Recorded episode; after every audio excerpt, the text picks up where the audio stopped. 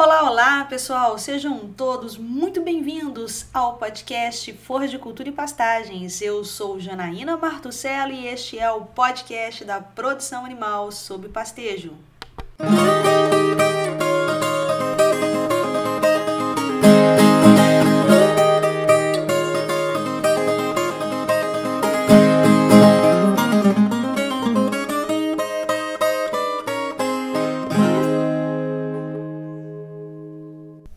Olá, pessoal! Coisa boa ter vocês aqui de novo no podcast Forras de Cultura e Pastagens. E hoje nós não temos nenhum convidado, então seremos só nós a conversar nesse primeiro episódio de 2021 desse nosso podcast.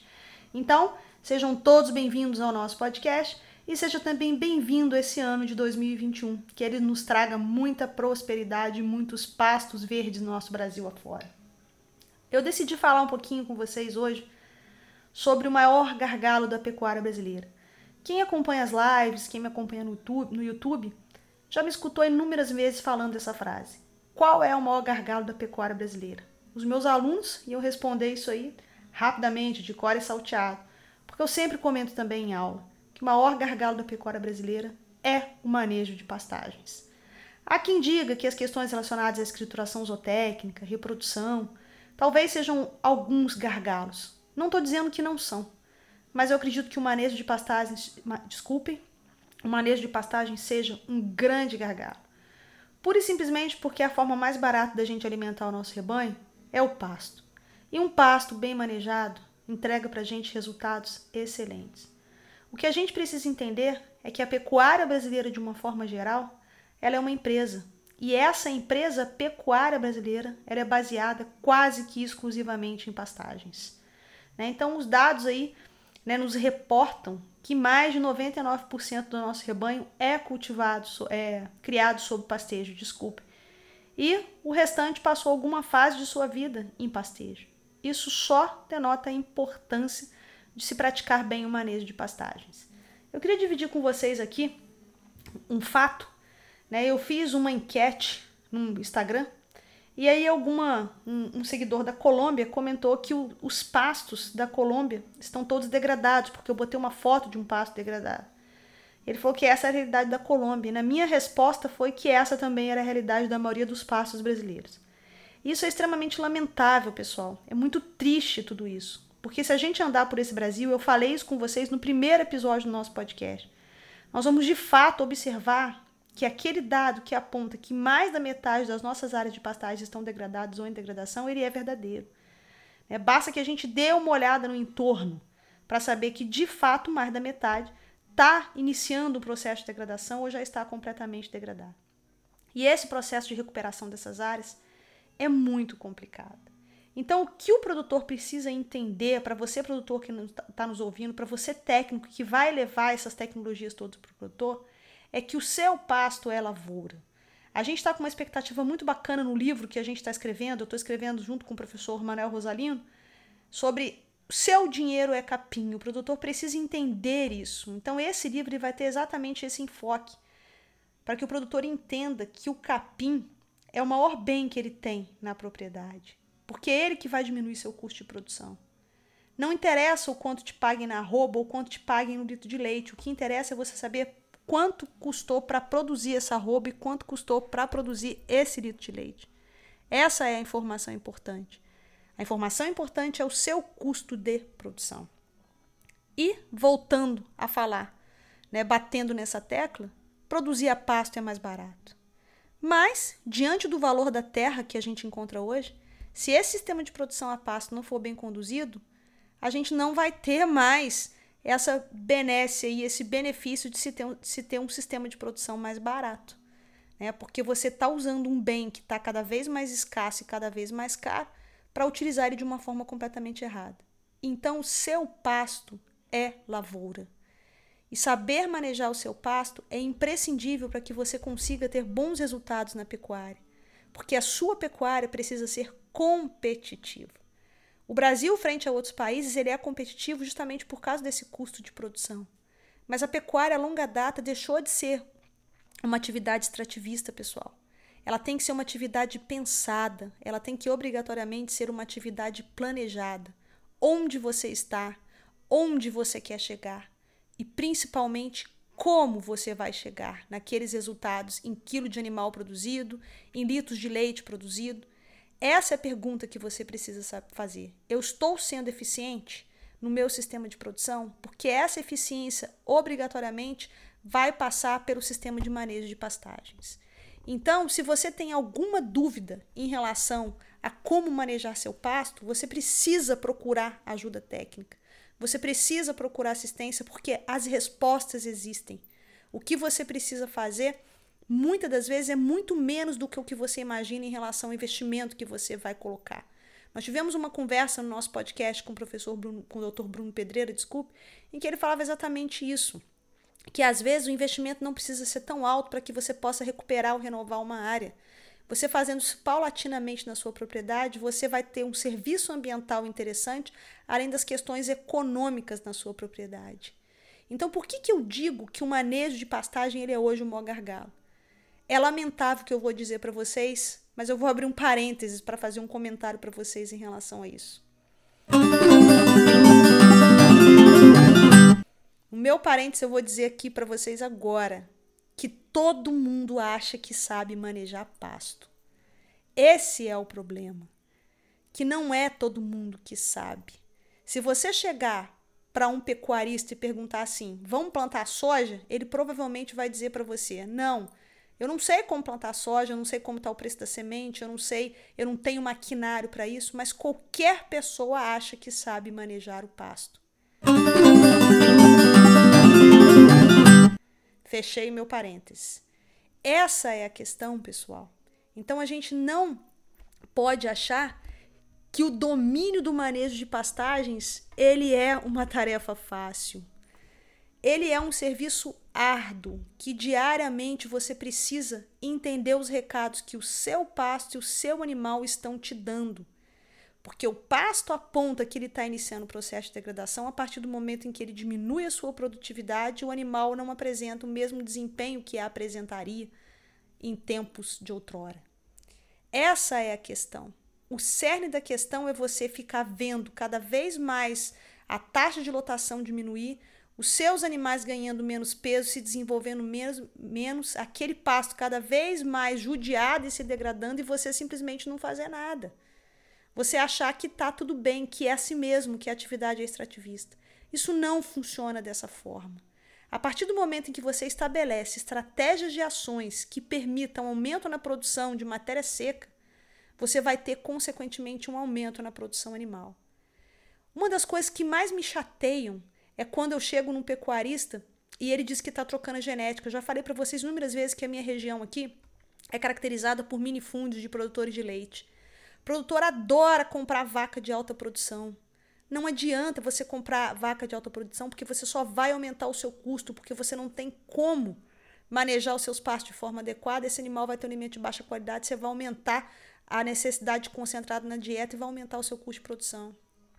Me entristece saber que um produtor está melhorando a genética do seu rebanho sem ter melhorado as condições de uso dos seus pastos. Por isso que eu falo que é o maior gargalo da pecuária brasileira. Porque todo mundo acha que sabe. Porque todo mundo acha que fazer de qualquer jeito funciona, porque as nossas forrageiras tropicais vão aguentar, porque quando voltar a chover a braquiária volta, porque vai estar tá tudo bem, eu não faço reposição de nutriente, mas a braquiária está ali, linda, maravilhosa, firme e forte. Não é assim que funciona, pessoal. Infelizmente não é assim. Não existe custo zero para esse tipo de produção. Porque essa terra se degradando, ela vai se desvalorizando. Começa a aparecer plantas invasoras, em alguns casos plantas tóxicas. E aí eu faço um outro parêntese. Plantas tóxicas é a terceira maior causa de mortalidade de bovinos no Brasil. Isso é outra coisa que me entristece. Porque planta tóxica em sistemas pastoris significa dizer manejo completamente errado significa dizer para vocês que aquele pasto está provavelmente com acidez, a samambaia é clássica para solos ácidos, apareceu o cafezinho é sinal de que você não está verificando seus pastos direito. Né? Então, isso é um desleixo do manejo tão grande. É por isso que eu falo para vocês que é um gargalo. Você imagina hoje você ter um rebanho do tamanho que a gente tem, numa área que tem mais ou menos 170, 200 milhões de hectares de passagem, a gente não sabe o número exato E a terceira maior causa de mortalidade no Brasil ser plantas tóxicas, pessoal. Vocês têm noção do que é isso? Isso não é um dado minimamente vergonhoso? Isso não é um dado né, minimamente triste? Né, que a gente precisa mudar. E como é que a gente muda isso? Com manejo. Eu já falei para vocês inúmeras vezes que planta não responde a calendário humano. A gente não tem que colocar e tirar animais em dias fixos. Cada planta tem sido estudada para ter uma altura correta de entrada, de saída, ou uma altura de manutenção no seu sistema contínuo. Essas alturas precisam ser respeitadas, a planta precisa ser respeitada, para que o solo também possa né, ter a sua reposição de nutrientes e nos entregar melhores resultados. Essa aqui é a questão, é a gente entender que o seu pasto é uma lavoura como outra qualquer e por isso você tem que diariamente estar observando. Nós tem, estamos recebendo inúmeros relatos de ataque de lagartas. Né? Isso é uma outra coisa que a gente precisa se preocupar. O pessoal tem utilizado né, outros grãos, culturas que são resistentes a lagartas e elas estão caminhando então para as nossas pastagens. Isso é uma outra coisa que a gente precisa se atentar. Então, vários problemas vêm surgindo na nossa pecuária e a gente ainda está na fase de ter propriedades em que a gente não tem nem uma unidade animal por hectare. A gente tem algumas propriedades rurais no Brasil que são áreas extremamente extensas e completamente degradadas que não suportam nenhum animal. Né? Diante de todos os ataques que o agro tem recebido, a gente não pode permitir que essas áreas continuem degradadas e mal manejadas. Diante de tudo que a gente tem passado, o que a gente precisa fazer é se preocupar em tornar os nossos sistemas de produção sob pastejo mais eficientes. Não nos cabe produzir mal em algo que tem tanto valor quanto a terra, independente da região em que você esteja. Não nos cabe ter baixas taxas de lotação e altas pressões de pastejos em pastos que não suportam esses números. Por isso a reposição de nutrientes se faz extremamente necessária. E quando eu falo de manejo de pastagens, eu não estou falando aqui só em tirar e colocar animal. Quando eu falo em manejo de pastagens, eu estou falando também, pessoal, em manejo da adubação, em calagem, correção de solo, né, em você entregar esse solo cálcio e magnésio, estratégia de adubação nitrogenada para não fazer altas aplicações de doses altas de ureia, para não haver muita perda por volatilização né? Você é, se preocupar em alguns casos, dependendo do seu nível de produção, da sua intensidade tecnológica também, né, com micronutrientes. Né? Às vezes a gente recebe algumas perguntas das pessoas falando assim: ah, posso fazer adubação foliar? A adubação foliar é a cereja do bolo. Né? Então a gente precisa é um ajuste mais fino. Então a gente precisa primeiro fazer adubação de solo para depois partir para uma outra etapa. Uma série de estudos já tem avaliado, avaliando a utilização de promotores de crescimento tudo para que a gente consiga entregar para o pecuarista forrageiras e manejos que sejam mais adequados para a produção.